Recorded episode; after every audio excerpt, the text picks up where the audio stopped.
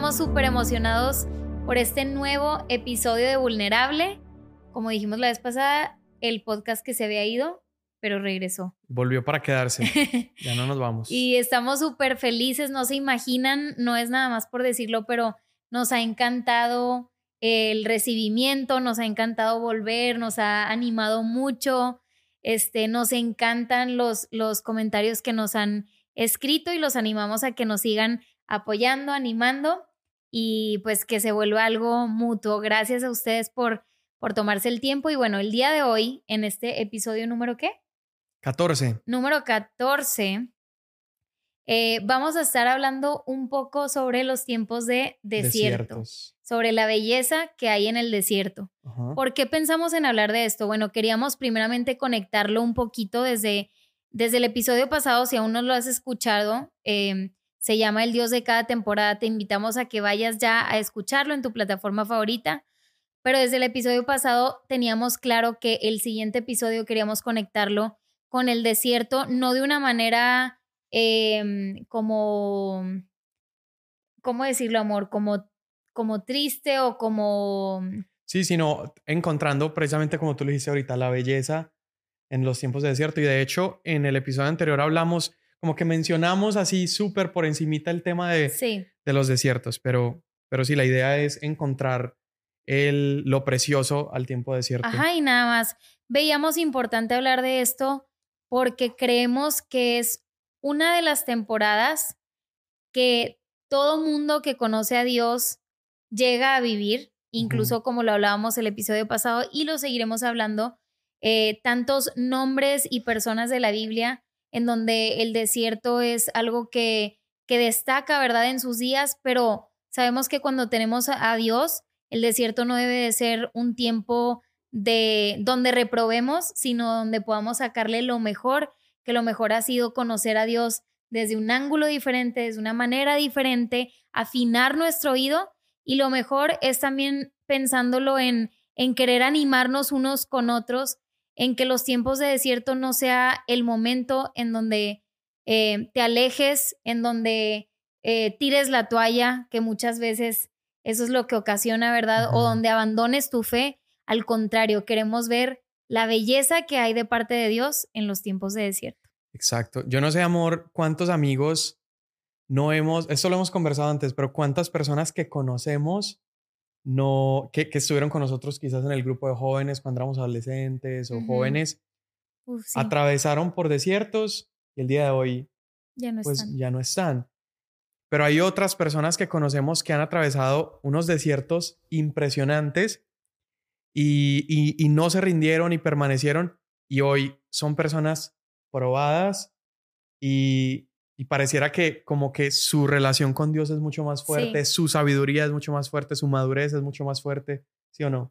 Sí, total. De hecho, ahorita que decías eso, pienso en, en la gente que conocemos, que ha, que ha sido probada en este tipo de, de situaciones, pero como dice, su madurez, su fe ha aumentado. Puedo decir que son las personas en donde más palpable he visto el Evangelio suceder en la vida de una persona. Pero, ¿qué tipo de pruebas? O sea, como en lo práctico, ¿qué, puede ser un desierto? Pues en, en lo práctico, no sé.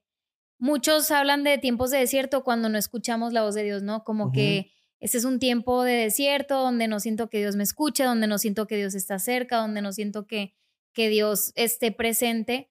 Asimismo, como tiempos de incertidumbre, sean tiempos de enfermedad, de escasez, de eh, problemas no sé, familiares, problemas económicos. Exacto, crisis económica o gente que ha perdido seres queridos, ¿verdad? sí. Em, y bueno, pensando, pensando en eso, se venía a nuestra mente este pasaje en Éxodo capítulo 5, que está impresionante. Es una historia que estoy seguro que todos han leído y que la has escuchado quizás desde niño, pero, pero verla con esta perspectiva es impresionante. Dice en Éxodo capítulo 5, Dice, después Moisés y Aarón fueron y dijeron a Faraón, Así dice el Señor Dios de Israel, deja ir a mi pueblo para que me celebre una fiesta en el desierto. Pero Faraón dijo, ¿quién es el Señor para que yo escuche su voz y deje ir a Israel? No conozco al Señor, y además no dejaré ir a Israel. Y ellos le contestan, dice, el Dios de los hebreos nos ha salido al encuentro, contestaron ellos. Déjenos ir, le rogamos, camino de tres días al desierto para ofrecer allí sacrificios al Señor. Y pues esta es la historia de Moisés y Aarón pidiéndole a Faraón dejar salir al pueblo que estaba en esclavitud.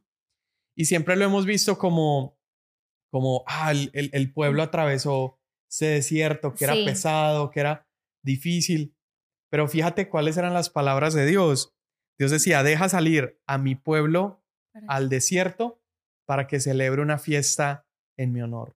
Se me hace hermoso eso. O ah. sea, la perspectiva con la que podemos ver, ¿no? Siempre escuchamos la historia del pueblo de Israel en el desierto, pero como tú dices, ver las palabras que Dios usa le da una perspectiva y un giro diferente a lo que estaban por vivir. Exacto, para Dios ese desierto que el pueblo estaba por enfrentar no representaba sufrimiento como lo pensamos nosotros, no representaba angustia, no representaba escasez, aunque el desierto es un lugar de escasez, pero para Dios el desierto representaba un lugar donde hacerle fiesta a Dios, donde el pueblo iba a poder ir y ofrecer sacrificios. Y yo creo que Dios se agrada muchísimo más cuando nosotros podemos tener una actitud, digámoslo así, de fiesta en, en ambientes que no pareciera que pudiera celebrar, en ambientes hostiles o en ambientes de desierto. Y yo creo que esa es una de las claves como que tenemos que aprender para para entender cómo Dios ve los desiertos. Sí. ¿Sí o no? Dios ve los desiertos como, como un lugar no de sufrimiento, sino de, de entrenamiento. Es un lugar donde Dios quiere sacar lo mejor de sus hijos y es un lugar donde la adoración es refinada y es perfeccionada. Qué lindo. Y me encanta pensar, pues esto que estás diciendo, ¿Qué es, es para nosotros el tiempo de desierto, pero qué es para Dios un tiempo de desierto? Dios sabemos que es un Dios, como lo decíamos aún en, la en el episodio pasado, que no desaprovecha ninguna oportunidad para mostrar su gloria y mostrar su poder. Y pienso aún en, en, esta historia, en el pueblo de Israel, eh, cómo duraron tanto tiempo en el desierto y a veces lo único que sacamos de esta historia es precisamente como el lado victimizado, ¿verdad?, del pueblo de Israel, sin ponernos a pensar que a pesar de que Dios los estaba llevando por este desierto que no solamente era un tiempo de, de quebranto, dificultad, sino que había una promesa, iban hacia la tierra prometida, em, podemos ver cómo Dios se hizo tan presente proveyendo todo lo que ellos necesitarían durante ese tiempo. Y eso es algo que hay que recordar y eso es algo que nos tiene que sostener que tenemos un Dios que no nos deja ahí como que ahí te ves, ahí te... Ahí nos vemos. Ahí nos vemos, este, sino que es un Dios que está con nosotros en cada temporada y aún en estos momentos lo podemos ver a través de su palabra, cómo Él proveyó todo, exactamente todo lo que el pueblo iba a necesitar para poder atravesar este tiempo. ¿Por qué?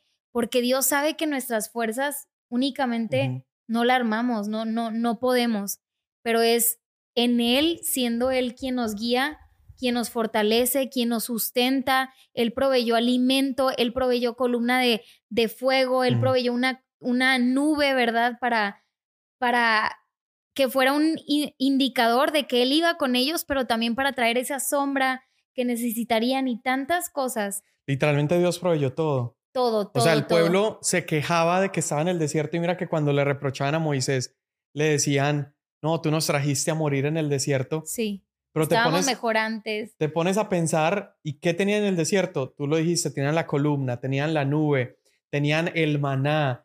Se cansaban de maná y Dios les mandaba codornices, comían carne. Eh, no que había sabía miel, o sea, lo que le mandaba no solamente era ahí un panecillo, o sea, dice que sabía Sí, no había aguas y Moisés le bastaba con tocar una roca y salía agua. O sea, Dios siempre proveyó.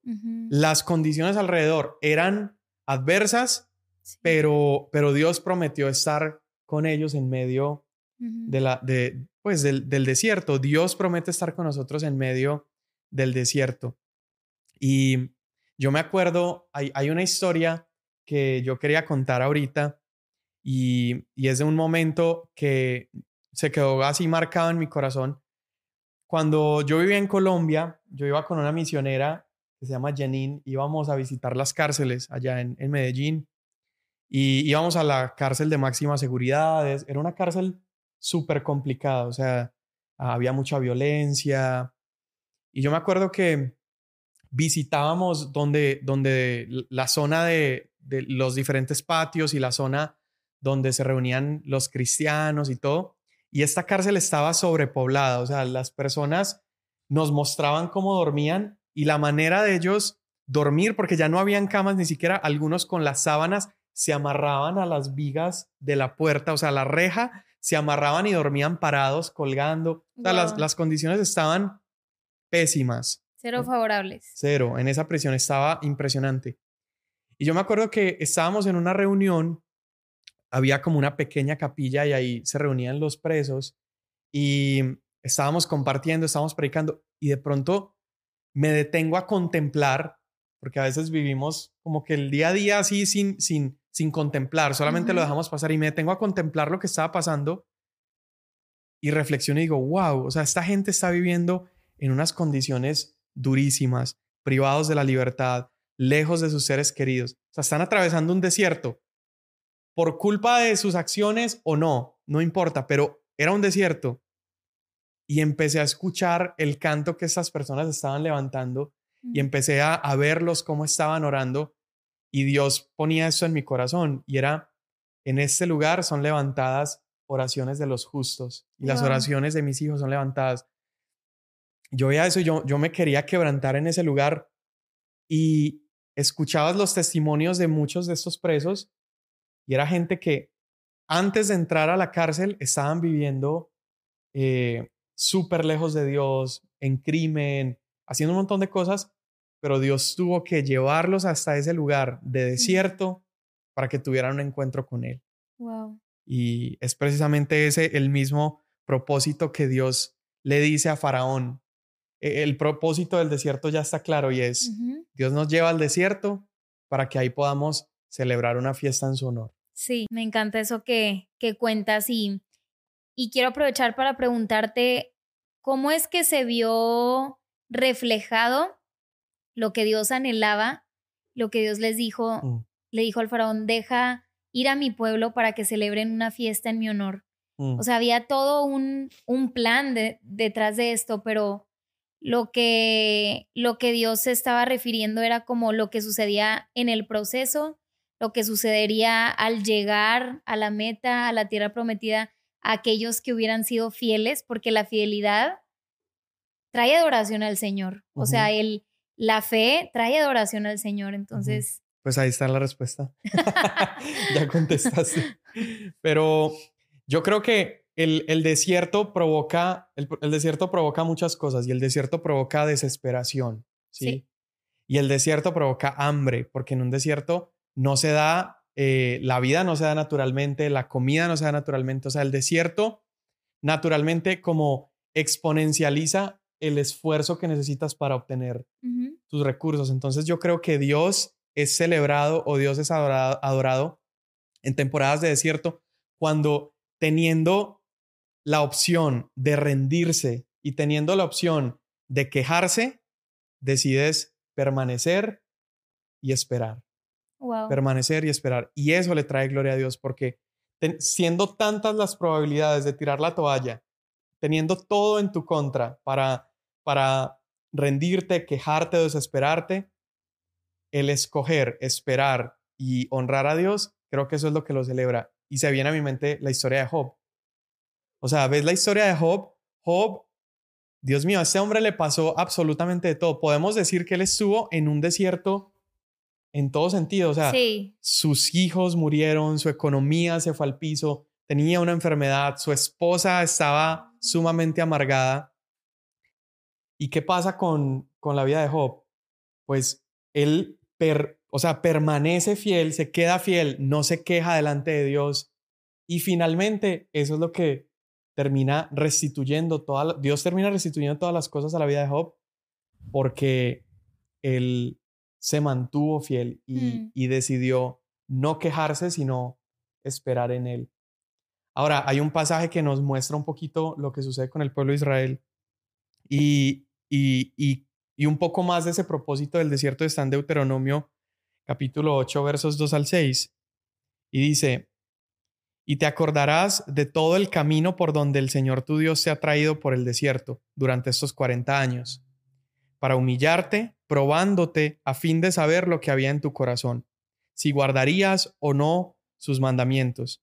Y te humilló y te dejó tener hambre y te alimentó con el maná que no conocías, ni tus padres habían conocido para hacerte entender que el hombre no solo vive de pan, sino de todo lo que procede de la boca de Dios tu ropa no se gastó sobre ti ni se te hincharon los pies, etcétera, etcétera. Pero yo creo que aquí encuentras también como la clave de cómo, cómo encontrar la belleza en el desierto y cómo atravesar el desierto sin reprobar. Entonces acá Dios está diciendo, ok, yo te llevé al desierto y tenía algunos propósitos, que me adoraras, ¿sí? celebraras una fiesta en mi honor, que pasaras hambre, quería humillarte, quería probar tu corazón. ¿sí? Entonces, el pueblo finalmente termina atravesando el desierto y podemos nosotros atravesar nuestros desiertos si mantenemos guardando lo que Dios nos ha pedido, lo que Dios nos ha hablado, que, que no sea en el momento difícil cuando tiramos la toalla y decimos, hey, no vale la pena obedecer a Dios. No, mantén los mandamientos de Dios atesorados en tu corazón. Número dos, vivir humillados. Y, humillado no significa vivir en una condición de, de lástima o de autovictimización, sino que significa vivir reconociendo que estamos en un estado de necesidad y que solamente Dios puede suplir. Número tres, vivir con hambre, pero un hambre eh, que solo pueda, pueda ser saciada por, por lo correcto. Dios provoca hambre en nosotros y aprobamos en el desierto cuando buscamos ser satisfechos por Él. No por la primera cosa que me encuentro en el desierto, lo primero que se ve apetecible, sino ser saciados por Él. Y Él lo dice, no solamente de pan vive el hombre, sino de toda palabra que sale de la boca de Dios. Yo creo que de esa manera aprobamos. Sí. Y ahorita decías eso, o sea, no, no, no encontrar o no saciarnos de cualquier cosa que durante ese tiempo parece apetecible y van a haber muchas cosas que quieran robar tu atención durante ese tiempo, sobre todo pensamientos.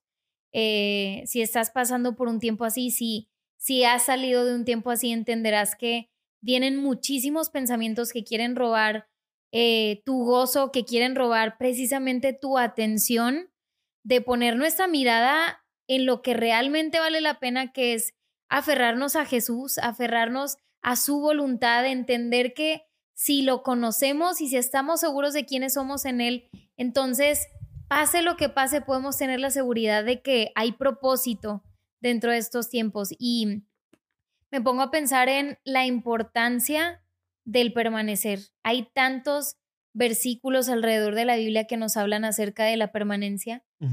y, y en específico se me viene cuando Jesús está diciendo, yo soy la vid verdadera y ustedes son los pámpanos. ¿Qué dice? El, que permanece en mí y yo en él. El que permanece en mí y yo en él. Ese da fruto. Exacto.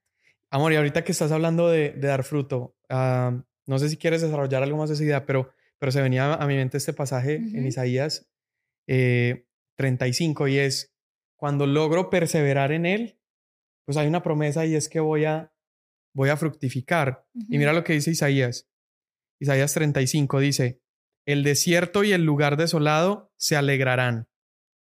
florecerá y, y se regocijarán en gran manera y gritará de júbilo la gloria del Líbano le será dada. Luego empieza a hablar de esto, de, de florecer, de que, de, de que se, se, van a abrir ríos en el desierto, aguas brotarán en el, en el desierto, la tierra se convertirá en laguna, el sequedal en manantiales. Mm. Entonces sí hay una promesa de Dios que el lugar desierto será convertido en un lugar que da fruto. Qué lindo. Y lo mismo ocurre en nuestras vidas. Cuando atravesamos por desierto, yo creo que nos hacemos personas más fructíferas. Sí, así que con esto también queremos animarte, si tú estás escuchando esto, no creemos que sea una casualidad, a permanecer, permanece, si estás pasando ahorita por un, por un tiempo complicado, por un tiempo difícil, permanece buscando a Dios, no te vas a arrepentir. Muchas veces es complicado cuando cuando estamos como que pasando estos tiempos, todo a nuestro alrededor es, es una adversidad y obviamente sentimentalmente, anímicamente también nos sentimos como sin muchas fuerzas para seguir adelante, pero si tan solo entendiéramos que la fuente de todo se encuentra cuando encerramos, no, nos encerramos un momento para buscar a Dios, él, él es alguien que se compadece, Él es alguien que, que se puede identificar, o sea, que Él es alguien que se hace cercano.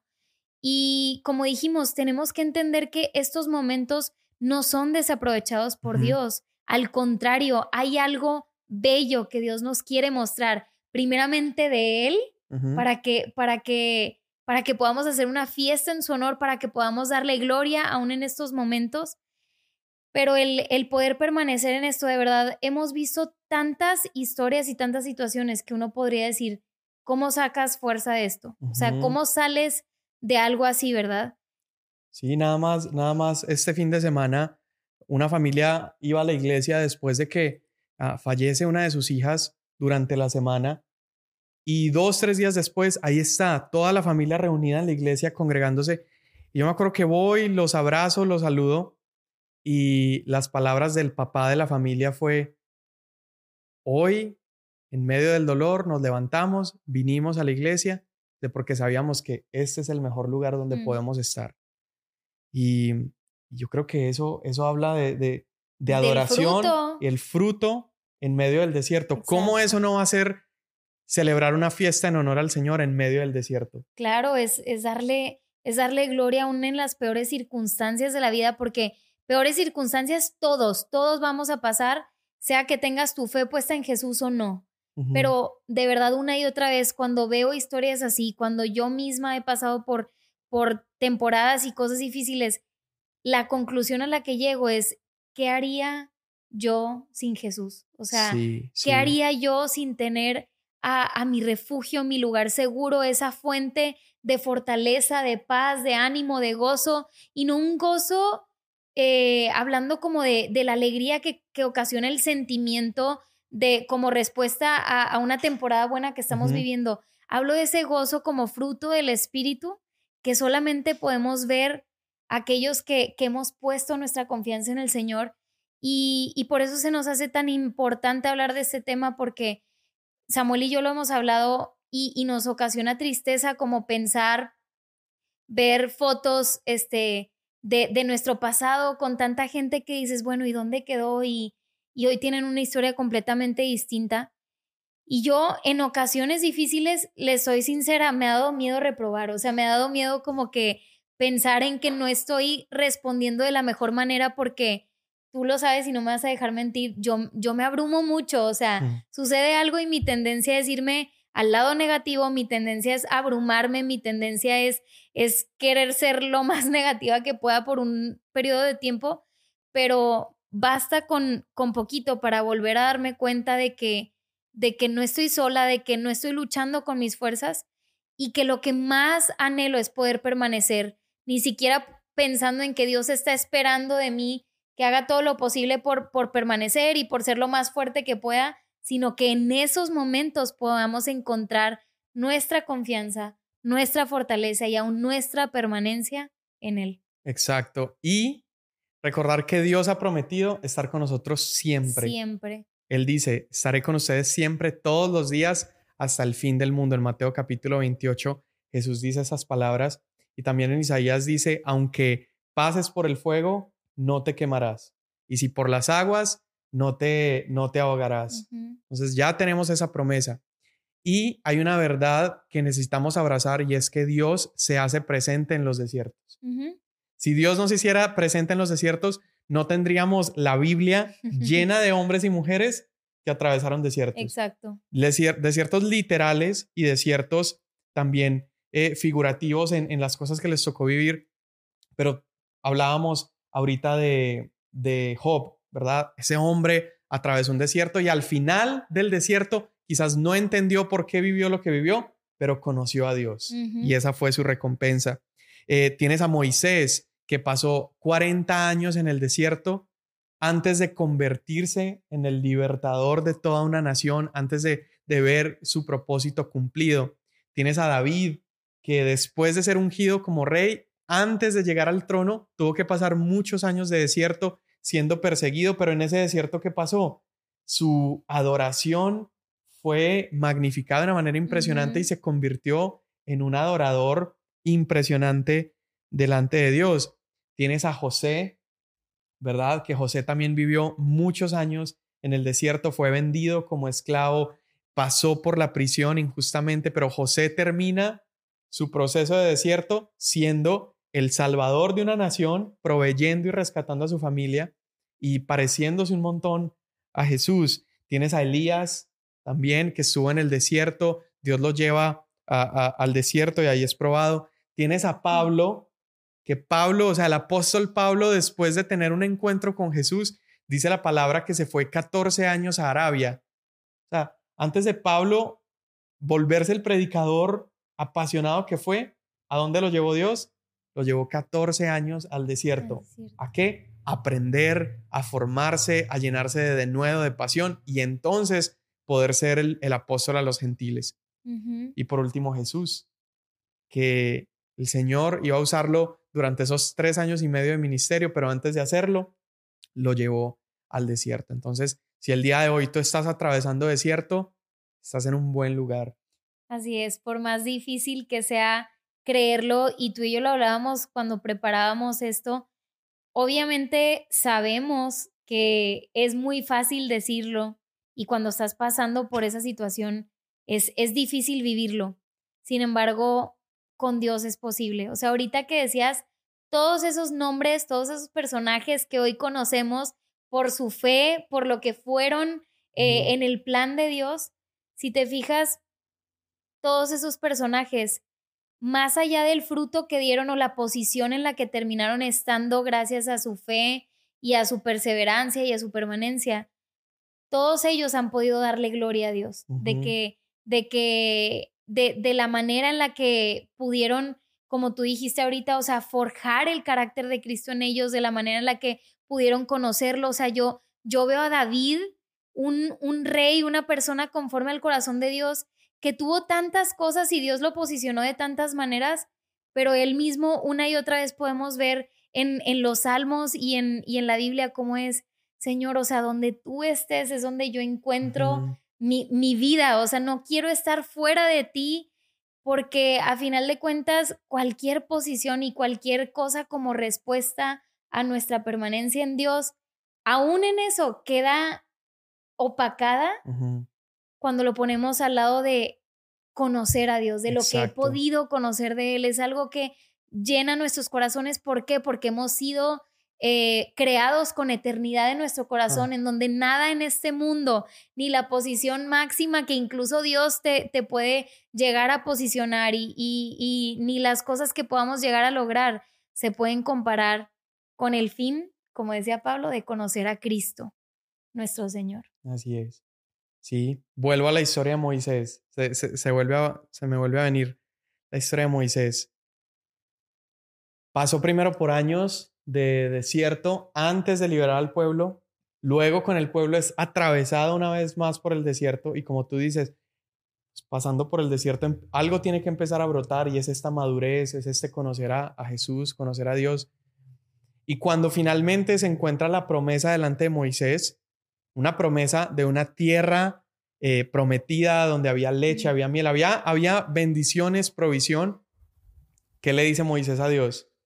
Le dice, Señor, por favor, ve con nosotros. Si tu, presencia, no va con nosotros a ese lugar de promesas, yo prefiero quedarme muerto en este desierto. O sea, le está diciendo, yo prefiero vivir el resto de mis días en el desierto conociéndote a ti que, irme a un paraíso, que irme al cumplimiento de, de las promesas lejos de ti. Y David lo dijo en su manera y Pablo lo dijo en su manera. O sea, es, solo Cristo produce eso en nuestras vidas. Así es. Entonces, sí o sí hay cosas que suceden en el desierto. Dios se presenta, comienza a brotar madurez, comienza a brotar adoración, em, somos purificados, somos refinados y te enamoras más de Dios porque Él se convierte en tu único sustento en medio del desierto. Sí, así es que persevera, permanece. Esto es un mensaje que nos trae esperanza de parte de Dios, no porque sea un mensaje que suene bonito y ya no queríamos hablar de esto precisamente porque los desiertos son conocidos eh, como, como lugares solitarios, como lugares eh, no, no, disfrutables, claro, y, y claro que tiempos de desierto traen ese tipo de cosas, pero pero entender a través de la palabra, a través de la historia, quién es el Dios, quien sostiene en medio de, de temporadas de desierto, es lo que nos debe fortalecer en cualquier situación de nuestra vida. Y probablemente ahorita digas, bueno, no sé, ahorita yo estoy viviendo una buena temporada, pero a veces hasta me asusta porque digo, cuando son buenas temporadas es como que ahí viene, ahí, viene, algo, ¿no? Ahí es un sube y baja. Pero, pero si en algo podemos descansar, es en el Dios que nos sostiene en medio del desierto. Y cerrando con lo del pueblo de Israel, seamos aquellos que perseveraron porque había una promesa. Nosotros tenemos la promesa, la esperanza de que nuestra vida no termina aquí, sino que empieza en la vida venidera. Y hubo aquellos que, que durante el desierto lo que más se destacó en sus vidas fue la queja, fue el hacerle caso a la incertidumbre, el decir, ¿sabes qué? estábamos mejor allá, o sea, ¿qué hacemos aquí? Y se estaban perdiendo de ver la riqueza de todo lo que Dios estaba proveyendo para ellos, sosteniendo el Dios mismo mostrando su poder de manera palpable en medio del desierto. No sé tú, pero yo no quiero ser de esas personas que empiezan a fijar su mirada en otras cosas tanto que se les olvida de dónde lo sacó el Señor. Seamos de esas personas que perseveran, que permanecen pidamos la ayuda al Señor, métete a buscar a Dios, por más que tu cuerpo te diga, no quiero saber de nadie, no quiero saber de nada, tú métete a buscar al Señor porque es la única fuente que te traerá todo lo que necesitas. Sí, y puede ser que estás pasando el peor momento de tu vida y has estado orando y has estado permaneciendo y has estado esperando y ves que ninguna circunstancia a tu alrededor ha estado cambiando, puedes estar seguro de una cosa y es que aunque alrededor las cosas no estén cambiando y las circunstancias no están cambiando, tu corazón, está cambiando. Tú estás cambiando. ¿Por qué? Porque Dios está contigo en medio de ese desierto, te está refinando, te está puliendo y finalmente vas a atravesar el desierto y vas a poder decir, yo celebré una fiesta en el desierto porque permanecí y no tiré, y no tiré la toalla. Amén. Así es. Muchas gracias por estar con nosotros hoy en este episodio de Vulnerable. Estamos tan agradecidos de que pases un poquito de tiempo con nosotros, nos escuches, comparte este episodio si estás viendo en YouTube, suscríbete si estás en, en, en Apple Podcast o en Spotify. Yo también eh, quiero decir algo, aprovechando que estamos diciendo todas estas plataformas. Eh, para los que no han visto, Samuel empezó un, un plan de lectura de la Biblia en un año. Ahorita, bueno, estamos a principios de enero. Este, no sé cuándo vas a escuchar esto, pero te quiero animar a que, a que lo escuches, a que seas parte de este plan que está bendiciendo a tanta gente por el simple hecho, no, no por la voz hermosa que tiene mi esposo y, y su acento que a mí tanto me gusta, es por el simple hecho de que la, Biblia está siendo leída, está siendo expuesta con una comunidad de personas. Al final él toma como 10 minutos para hacer una reflexión y el punto no es solamente leerla sino poder apuntar a Cristo desde Génesis al Apocalipsis. Así que si tú aún no lo has empezado, te invito a que lo empieces hoy este, y que te unas y que sigas siendo parte de Vulnerable también.